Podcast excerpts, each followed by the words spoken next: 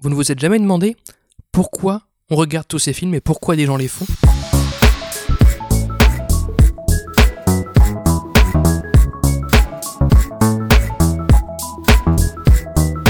Salut et bienvenue dans ce 54e numéro de Comment c'est raconté, le podcast qui déconstruit les scénarios un dimanche sur deux. Aujourd'hui, perçons les secrets de notre existence avec le film d'action et de science-fiction américain Matrix, écrit et réalisé par Lana et Lily Wachowski, et sorti en juin 1999 au cinéma. Ce chef-d'œuvre populaire nous permettra de questionner en parallèle la raison d'être, non pas des humains, mais des histoires.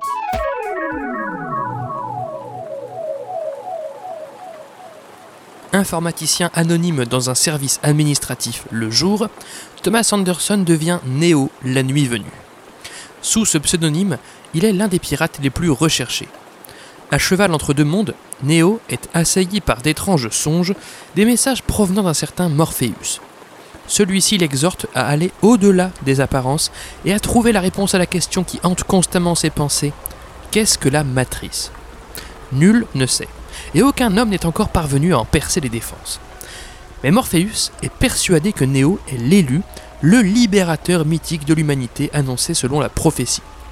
Ensemble, ils se lancent dans une lutte sans retour contre la matrice et ses terribles agents. Extrait de la bande-annonce.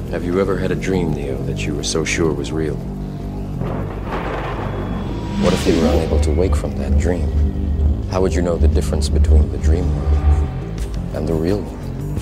It's the question that drives us, Neo. What is the Matrix? It is the world that has been pulled over your eyes to blind you from the truth. You are a slave born into a prison for your mind. The Matrix is a system, Neo. That system is our enemy. Try to realize the truth. What truth? There is no spoon. Tout le monde a vu Matrix, mais sait-on jamais? Attention spoiler. Je sais, un scénario de cinéma, ce n'est pas qu'une histoire. Déjà, parce que certains films ne racontent pas d'histoire du tout, mais surtout, comme l'a rappelé Noé Debré dans l'émission Secret de scénariste, un scénario est une proposition de cinéma, une proposition de représentation. De même que la littérature use de sa propre grammaire pour raconter des histoires, ou que le théâtre use de la sienne, le cinéma a ses propres outils et qui ont toute leur place dès le scénario. Ce n'est pas qu'une affaire de réalisation et de montage. Par exemple, dans une interview accordée à la chaîne YouTube de l'université de Paul, Lewachowski explique avoir joué avec le temps, comme avec les ralentis, les accélérés, mais aussi avec l'espace, comme les sauts improbables des personnages, pour exprimer le fait de pousser les barrières de la réalité. Et cela été prévu dès le scénario. Du coup, il est bien question de jouer sur la forme propre du cinéma, et non sur l'histoire en elle-même, pour exprimer une idée.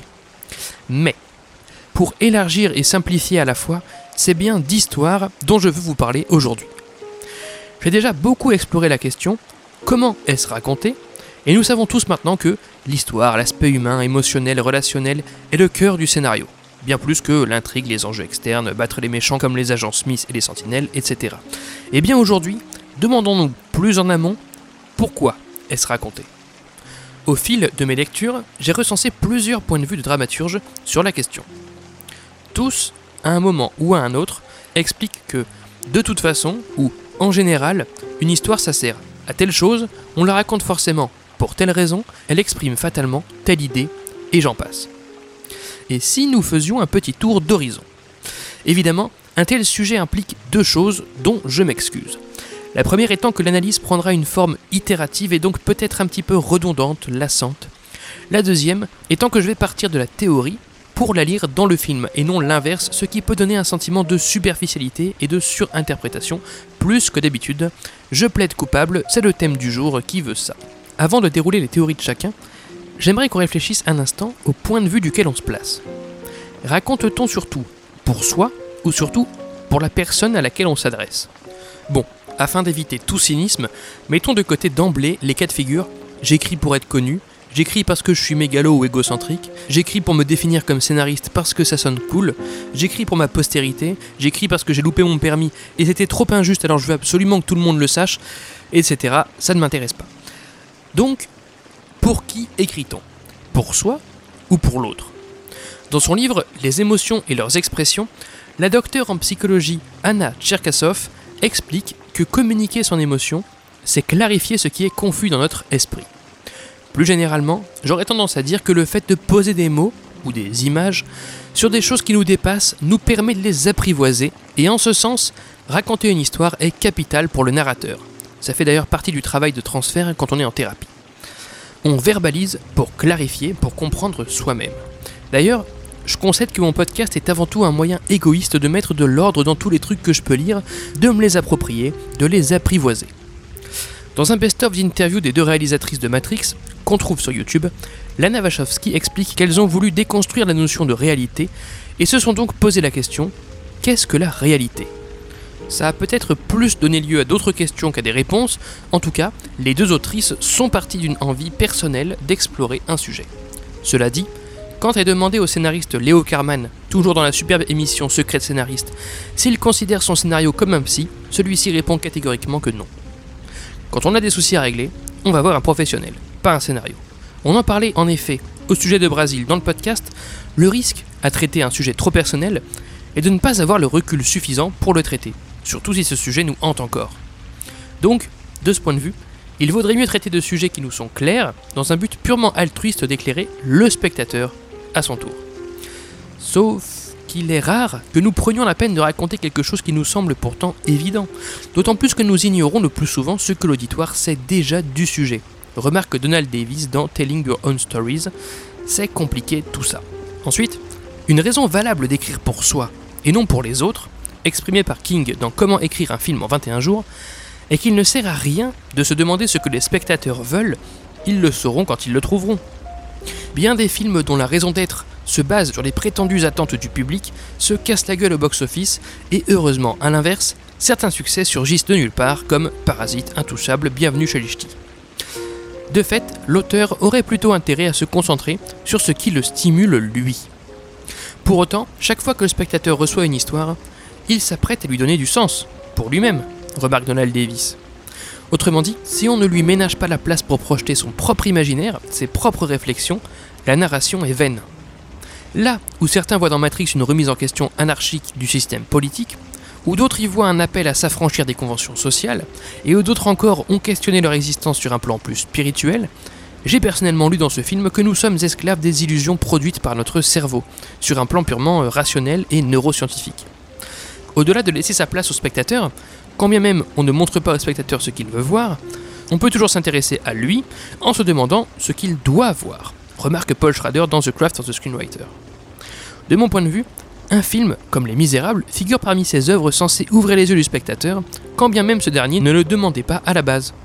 Plus concrètement, Lavandier insiste dans sa dramaturgie que c'est bien avant tout pour le spectateur que nous écrivons, tout simplement car, si on écrit pour soi, on peut manquer de rigueur ou de clarté dans sa narration, alors que écrire pour l'autre, c'est tâcher de le satisfaire, donc assurer une narration solide, par simple respect. Ouais mais quand même, Personne ne nous oblige à écrire. Et quelque part, si ce n'est pas épanouissant pour soi-même, chose importante d'après Vicky King ou encore d'après Stephen King, ça fait beaucoup de King, alors à quoi bon se forcer à le faire? On l'aura compris, il est finalement assez difficile de dissocier ou de hiérarchiser complètement l'importance d'écrire pour soi ou celle d'écrire pour l'autre. C'est pourquoi je vais revenir à ma question plus générale, pourquoi des histoires tout court J'ai regroupé les différentes raisons en sept grandes familles. La première, les histoires servent à enseigner. Dans son traité poétique, Aristote assimilait le théâtre à notre tendance naturelle d'apprendre en imitant. Le quotidien d'un enfant consiste à regarder faire les adultes, puis à reproduire ce qu'il a vu. Les Wachowski concèdent elle-même, dans le making-of du film, s'être inspiré des films de kung-fu, des films de Japanimation, des films de John Woo des œuvres de Philip K. Dick pour concevoir Matrix. Bref, avoir imité leurs confrères pour apprendre leur propre artisanat. De fait, complète Phillips et Huntley dans Dramatica, les histoires servent notamment de collecte de vérité pour contenir le savoir accumulé de l'espèce humaine. D'ailleurs, Matrix est un vivier à mythologie, science, philosophie, religion et j'en passe, on y reviendra dans un instant beaucoup de disciplines s'y croisent.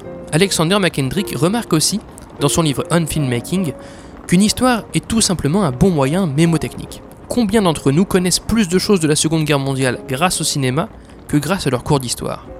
Non seulement les histoires enseignent des informations factuelles, mais elles nous apprennent aussi à résoudre des problèmes, en faisant par exemple varier les hypothèses de solutions, comme le préconisent les cahiers du cinéma dans leur anti-manuel de scénario.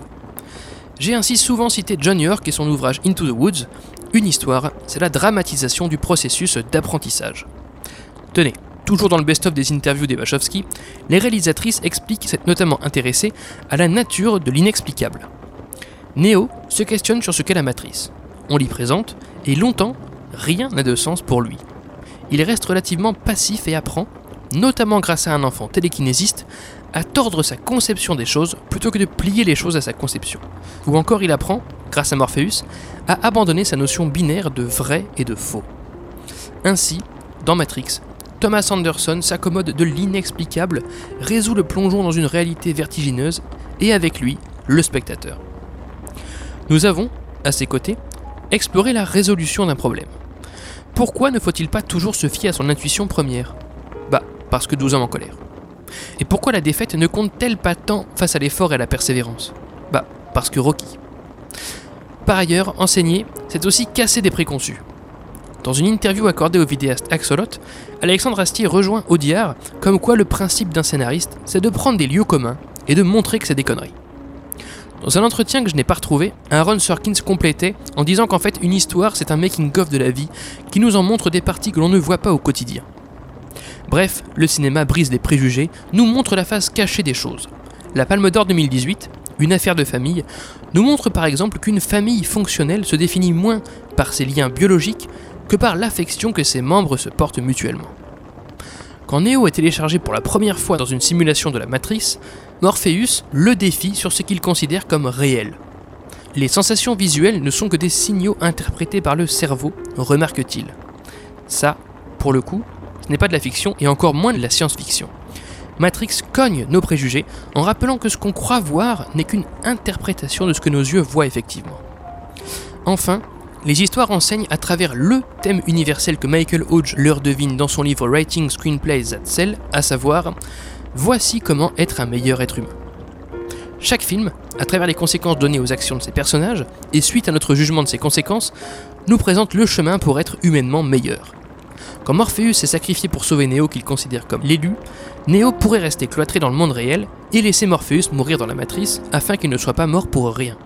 Mais Neo est un bon être humain.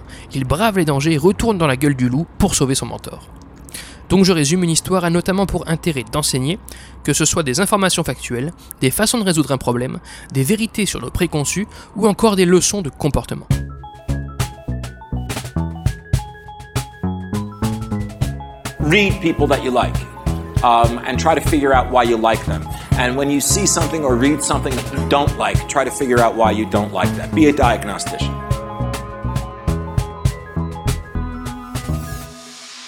Un deuxième motif qui revient beaucoup sur la raison d'être des histoires rapporte à notre identité.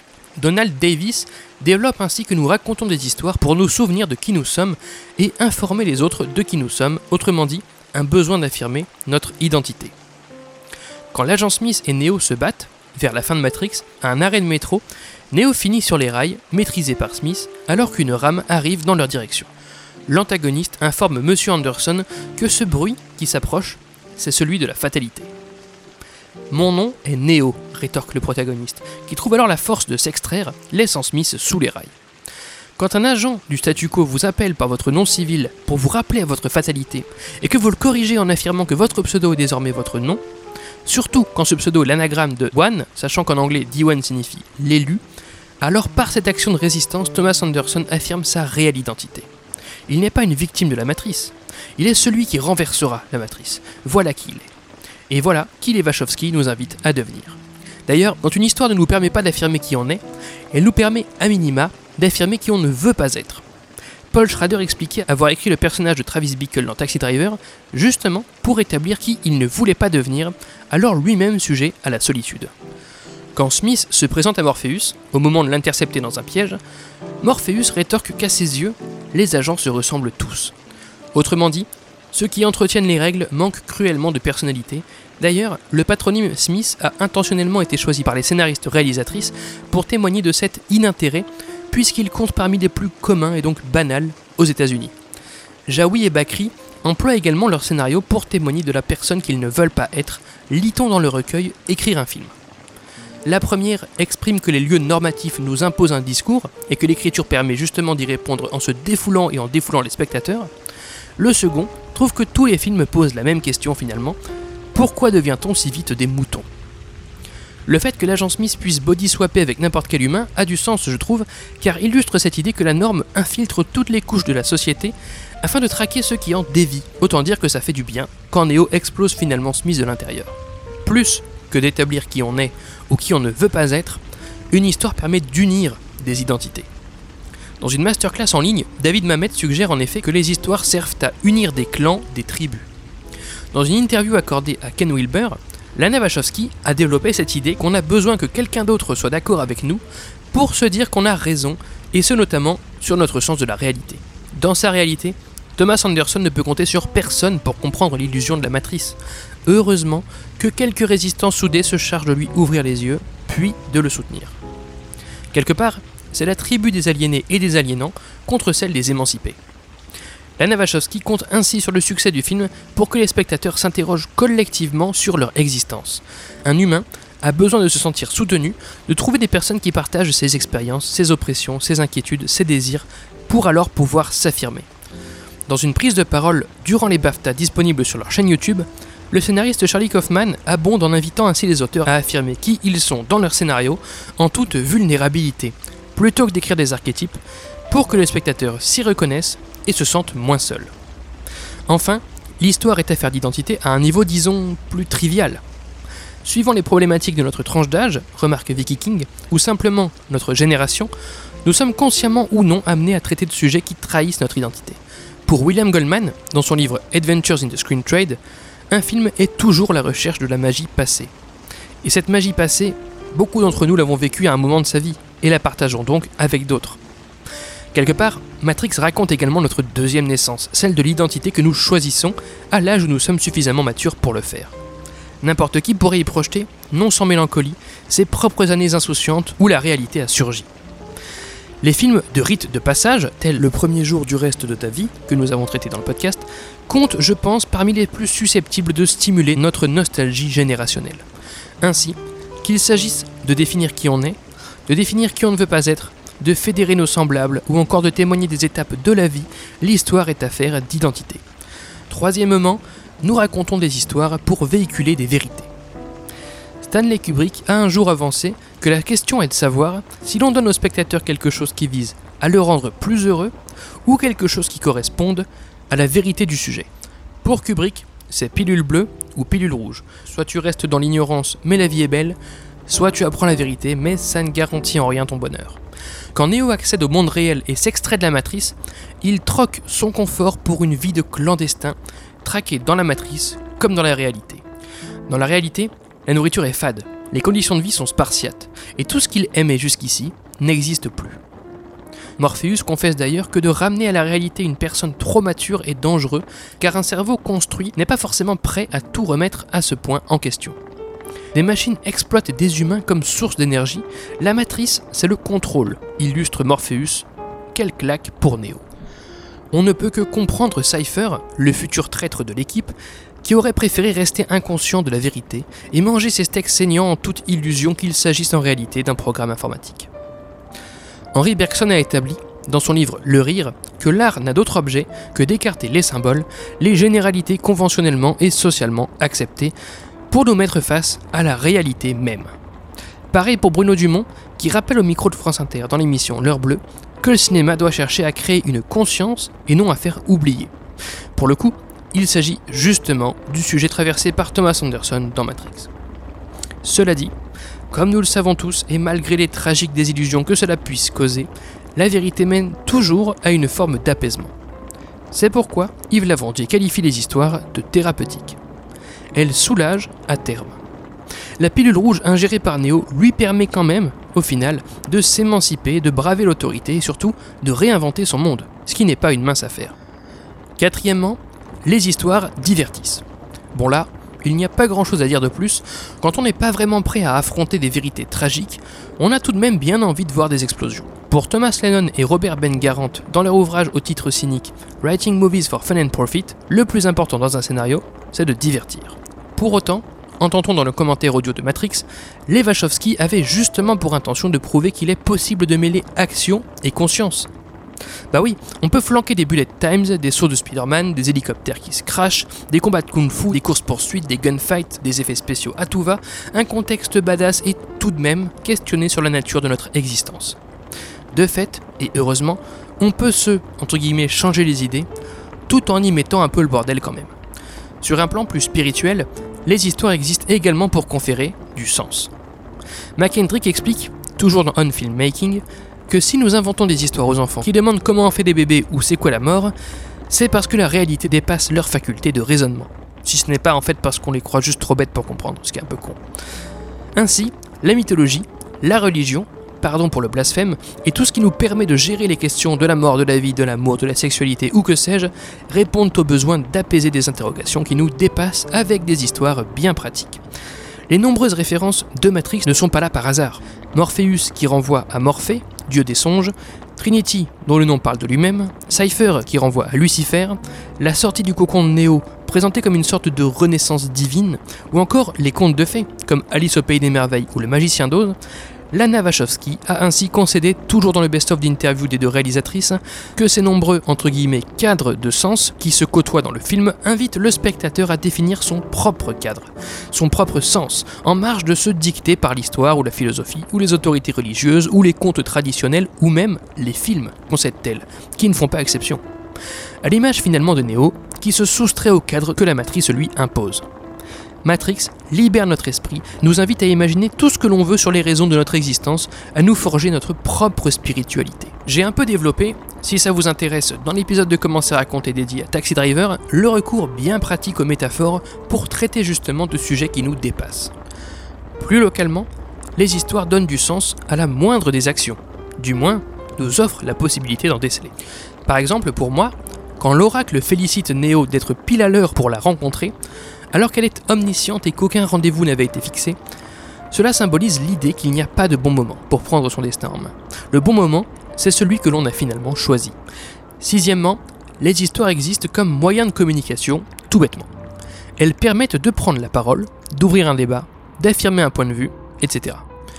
Robert McKee développe ainsi, dans le best-seller Story, qu'un scénariste annonce à travers son histoire Je pense que la vie ressemble à cela. Dans le making-of de Matrix, les Wachowski ont expliqué adopter un contexte cyberpunk car il véhicule bien le sentiment d'aliénation et d'état de conscience modifié. Pour elle, la matrice représente surtout le monde tel qu'elle le voit, ou à minima le craignent, une masse de personnes aliénées malgré elle. C'est une prise de position.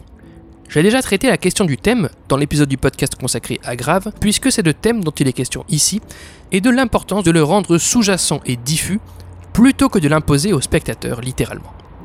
Eh bien, les à mon humble avis, ont déployé avec Matrix le plus bel exemple de thème rendu universel bien que très personnel à la base. Dans une interview rapportée à la chaîne YouTube Now You See It et évoquée dans le 41e numéro de Comment c'est raconté, Lana Wachowski a concédé un symbole fort que personne n'avait alors remarqué, il me semble. Pour rappel, à la toute fin de Matrix, quand Neo a achevé son arc et qu'il maîtrise littéralement la matrice, il explique en voix off sa nouvelle mission de libérer les humains de leurs conditions.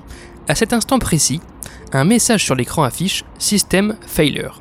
La caméra zoom pour finalement passer entre la lettre M et la lettre F, soit male et female, figurant qu'il existe un monde entre les deux genres binaires homme et femme, monde au sein duquel il est possible de composer. Rappelons que Matrix est sorti bien en amont du coming out trans des sœurs Wachowski. Ainsi, quand bien même elles n'avaient jusqu'alors jamais donné la clé de compréhension de leur film, Matrix a fait réfléchir la Terre entière sur les limites de notre société. La cause LGBT, et plus spécifiquement la cause de la transidentité, généralement ghettoisée dans des presses spécialisées, ont résonné dans la tête du grand public en l'an 1999, sans même qu'ils ne le sachent.